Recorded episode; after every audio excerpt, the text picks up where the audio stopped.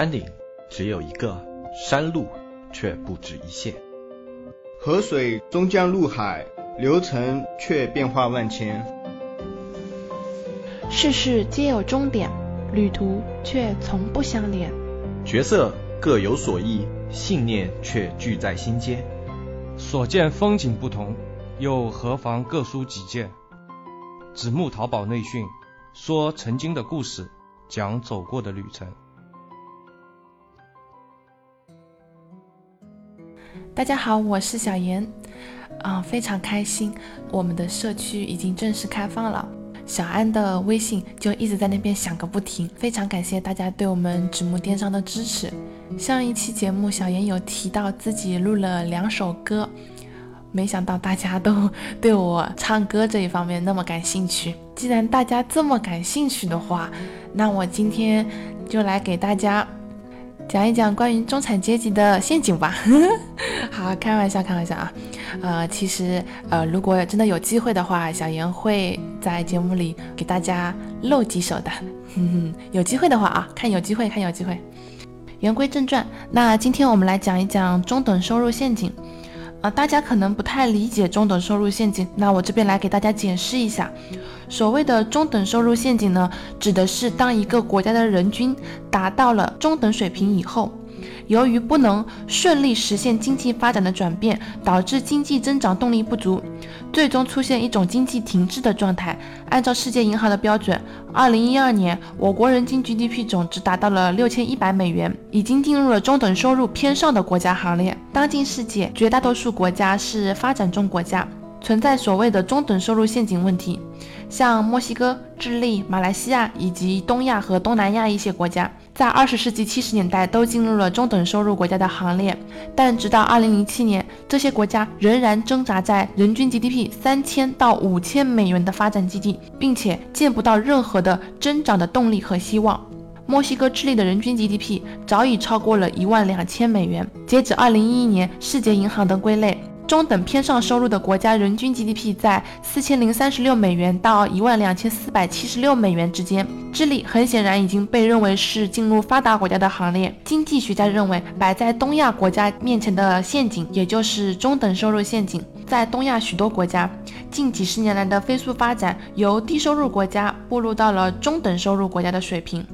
但随之而来的很有可能就是中等收入陷阱。新兴市场国家突破人均 GDP 一千美元的贫困陷阱之后，很快就会奔向一千美元到三千美元的起飞阶段。但到人均 GDP 三千美元附近，由于快速发展中积聚的矛盾集中爆发，自身体制与机制更新进入临界点。很多发展中国家在这一阶段，由于经济发展自身的矛盾难以克服。发展战略失误，或者是受到外部冲击，经济增长回落或者长期停滞，而这也就是我们所说的陷入了中等收入陷阱阶段。我们已经了解到什么是中等收入陷阱，我们现在就来讲一讲有哪些是专门为中产阶级量身定制的消费陷阱。呃，最宏大的一个陷阱应该是建立在消费水平与个人成功。自我认同和人生幸福划等号的价值体系，因为中国教育体系中对成功、幸福、梦想等关键话题的视野，这些关键词定义权就被拱手送给了网红、微商、购物导流平台。当你没有梦想的时候，旅游公众号告诉你辞掉工作，飞去托斯卡纳种花养马，这就是梦想。你听着好像很有道理，原来这就叫梦想。当你周末加班还被女朋友甩了，觉得不幸福的时候，什么值得买网站告诉你，挂着耳机坐在懒人沙发上敲击清脆的机械键盘，这叫幸福。你听着也好像很有道理，原来这就叫幸福。当你看到小学同学发了财，羡慕嫉妒恨，渴望成功和肯定的时候，银行告诉你申请下这张 VIP 环球黑卡，吃着蓝鳍金枪鱼，住最好的酒店的时候，你就是成功的时代精英。你听着好像也觉得很有道理，原来这叫成功。总之，你不知道怎么就被中产了，然后被裹挟在中产定制的消费升级浪潮里面。其实，不管是你微商、中关村的投资人，还是人民报，都不知道中产阶级定义到底是什么。因为这个东西本来就是为了鼓励大家去消费造出的一个概念。你买我的东西，就是城市新中产。绝大多数人都非常向往更好的生活，但是更好的生活的定义权早已经被商家给垄断了。他们提供了太多太多的途径，从表面上来帮你解决什么叫成功，什么叫幸福，什么是梦想，这些涉及人生意义的终极需求，其实只不过是帮你造一个梦，然后来圆梦而已。其实本来成功就很难。大家都是做淘宝的，做淘宝的艰辛大家都知道。要想成功，就要摸爬滚打，很辛苦，很辛苦。梦想都是要经过千锤百炼的，幸福都是要通过不断的反思自我，从柴米油盐里面去感悟。现在只需要买买买就可以解决，那这个定义岂不是很快哉？所以我们说，不要让消费主义成为中产阶级们的人生陷阱。这里首先要声明一下，我对中产阶级只是一个收入的划分。与它相对应的人群有，呃，富豪家庭、普通小康家庭、低收入家庭。中产阶级的身份很可能是，呃，职业经理人，呃，高端技术人才，有部分股份的企业中层干部，但肯定不是公司的大股东。车间操作人员、普通的小商贩，他们并不像资产阶级一样拥有大量的生产资料，也不像无产阶级一样一无所有。但他们大多数人都来源于无产阶级，而依附于资产阶级。根据定义，我们可以知道，中产阶级的收入，呃，相比普罗大众，那肯定是相当可观的。他们有房有车，家庭年收入稳定可观，嗯，动辄就可以去国外旅游，一些奢侈品也可以很轻易的出现在他们的嗯购物清单里面。他们正在努力的接近和向往富豪的生活。游艇、别墅、豪车、奢侈品，这些都是他们所努力、所向往的方向。但是很遗憾，当今社会的中产阶级们似乎掉进了一个叫做消费主义的陷阱。线下这个社会鼓励的是高消费，或者说叫超前消费。网络上有很多呃类似于鼓吹消费的文章，这里就不一一举例了。理由也是五花八门，最简单的莫过于就是把钱放在银行里等于贬值，所以消费主义就这样堂而皇之的出现了。其实大家似乎都忘了，在前一天自己还刚刚从温饱的社会里出来，社会上同事之间攀比房子、车子、旅游、奢侈品，如果压对方一头，心里就会产生优越感。聊天中，自己的孩子是某某私人贵族学校毕业的，一年花光学费就要十五万；对面的孩子进的是公办学校，一年的学生活费也就几千块钱，心里就会有莫名的优越感。今年自己去的是欧洲十国旅游，而同事去的是呃东南亚新马泰，就又有了优越感。呃，同事买的房子是一百五十平的，自己是一百二十八平的。就有了挫折感，然后告诉自己要努力超过他。这些现象不单单体现在社会之中，在大学里，这样的消费主义也可以说是泛滥成灾了。拿着苹果手机的同学，相比拿着华为手机，心里就有优越感；喝咖啡的同学就觉得喝奶茶的同学跟我不是一个档次；喝奶茶的又瞧不起喝矿泉水的。为了这一点点优越感，一些大学生甚至不惜去贷款欠下高利贷，从而引发更大的经济危机。以上种种，我都归于消费主义。它简单直白地出现在我们的日常生活中。客观地说，可以让现在缺少深入交际时间的陌生人们，能直观地判断对方的家庭条件和收入状况。社会层次，从而也导致了很多人为给陌生人留下一个好的印象，而辛苦地维持着一份很不容易的体面生活。对于中产阶级来说，他们的收入看似十分可观，但是他们的追求和梦想，无论是旅游、奢侈品、豪车，还是更大面积的房子。甚至是孩子的教育，都牵扯和消费他们人生大部分的精力和时间，以至于在职业生涯的中后期，发现看着是自己虽然每年的年收入都提高了，但是最后却依然发现自己其实没有多少存款，并且发现自己如果失去目前这份工作以后，就会面临资金链的问题。今年年初那个华为的员工就是面临了这样一个窘境。然而，虽然一方面有着严重的危机感，另一方面却又无法停止自己消费的脚步。从本质上来说，是中产阶级通过这些消费满足于自己对阶层提升的幻想，而中产阶级的焦虑在于前面的道路是否已经断了，自己是否到达了天花板。这一些焦虑来源于自己本身根基的不扎实。很多中产阶级都是从普通民众一步一步走到现在这个地步，他们不愿意回到原来的生活，又无法再继续往上，所以当他们用超前的方式消费的同时，让自己的家庭资金链绷紧，以至于无法承受一丁点的风险。因为你只要承受一点的风险，你的资金链就会断掉，或者说你将无力再承担你自己这种超前的消费。消费主义对中产阶级影响最大的是什么？那就是羁绊住了他们往上走的通道。中产阶级和资产阶级最大的区别。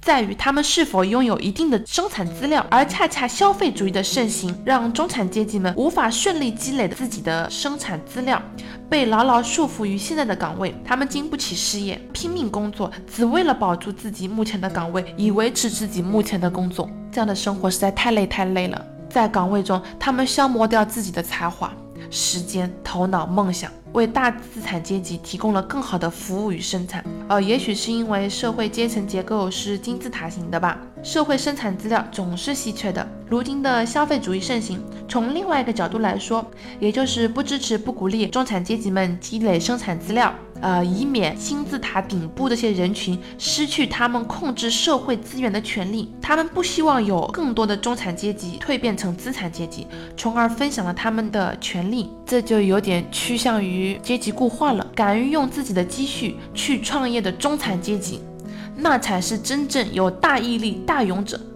也许他们不一定能全部都成功，但是这些人，他们就是中产阶级中努力希望鱼跃化龙的人。前面说了这么多，那我们接下来再来讲一讲，毕业超过十年的程序员是如何成功逃离中产陷阱的。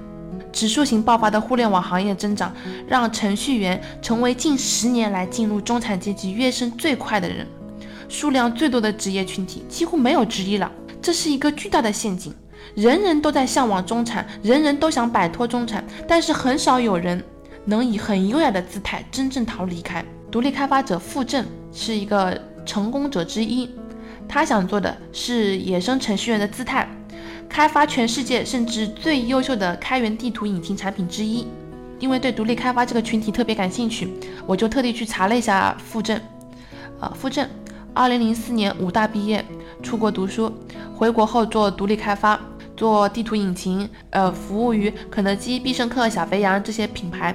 团队有三个人，分别在上海、武汉远程协作办公，技术是非常厉害的。作为一个本科毕业超过十年的科班生，傅正的同班同学遍布了 BAT、小米之类全国人民都朗朗上口的一线互联网公司，多是早期员工，早已身居中层及以上，不少已经可以说是财务自由了。和他们相比，他从头到尾对自己的定位评价，用的最多的形容词就是“野生程序员”，一个还在一线写码的一线程序员。傅正零四年从武汉大学毕业，计算机专业，赶上了互联网泡沫在中国破灭后最惨淡的时期。傅正最后去了一家上海一家政府网站做网络信息接口开发。工作一年后，傅正又去了韩国高丽大学留学，学了两年计算机。回国后，互联网的创业热潮已经是开始重新翻涌了。但是傅正他没有选择加入创业或者是大大公司，而是接受了一个朋友的邀请，自己做项目。呃，一开始做的是网站无障碍开发软件，可以帮助所有的网站进行无障碍通道改造，方便残疾人使用。两人还乐滋滋的盘算，呃，国外已经有很多成型的标准了，国内肯定有巨大的需求。呃，结果发现国内的商业网站根本不在乎有没有残疾人使用，最后只接到两个政府订单，成本都收不回来，做了大半年，只好放弃。随后，傅正开始和高德地图进行合作，自己则专攻地图应用这一块领域。经过一段时间以后，傅正的团队也只剩下三个人，伙伴是除了最早的合伙人，还有一个是傅正的大学同学，都是开发人员，也都是精兵强将。最重要的一点都是他们的价值观是非常一致的。智能手机开始普及之后，地图应用已经是应用市场里面最炙手可热的程序了。但是小团队作战，傅正一开始就没有选择 to C，而是面对企业服务。最开始是基于全世界最大的企业地图产品开发商 ERSI，ERSI 的话是美国环境系统研究所公司的简称。他们公司的服务系统 GIS 软件为百胜餐饮集团中国事业部开发地图应用。百胜中国旗下的餐饮品牌包括肯德基、必胜客、小肥羊等等，他们使用的这些地图应用用来收集数据，用于评估已有的店面的营业状况、外卖规划、新店选址这些事项。做了大概有半年的时间。一四年，富正发现自己完全可以开发产品，成为真正的创造者，这也是他们成为严格意义上的独立开发者的开端。他们给自己的产品命名为“呃 MapTalks”。这个故事听起来可以写成新闻标题的精彩故事了。产品开发半年后，团队就说服了百胜中国的相关负责人，选用了他们三个人开发的 MapTalks，替代了原有的服务器系统。互联网正在彻底的改变世界的连接方式和人们的工作方式。百胜中国在用原有的 GIS 服务系统的时候，仅限于用在上海，但是用了富正团队的 MapTalks 之后，先是在一四年将之推广到北上广深四个城市。随后，呃，一五年的二点零版本上线后，全国的肯德基和必胜客企业方都开始使用这款工具，能够和百胜中国合作愉快。傅正自己总结了原因，包括有呃团队拥有自主的知识产权，在一些特色领域比同类产品更加出色，而且成本显著明显要低一点，长期的信任关系。傅正毕业超过十年的一个程序员，成功的逃离了中产陷阱。那我们是不是也同样可以逃离中产陷阱呢？那小严今天的内容的话就讲到这里，那我们下期再见，拜拜。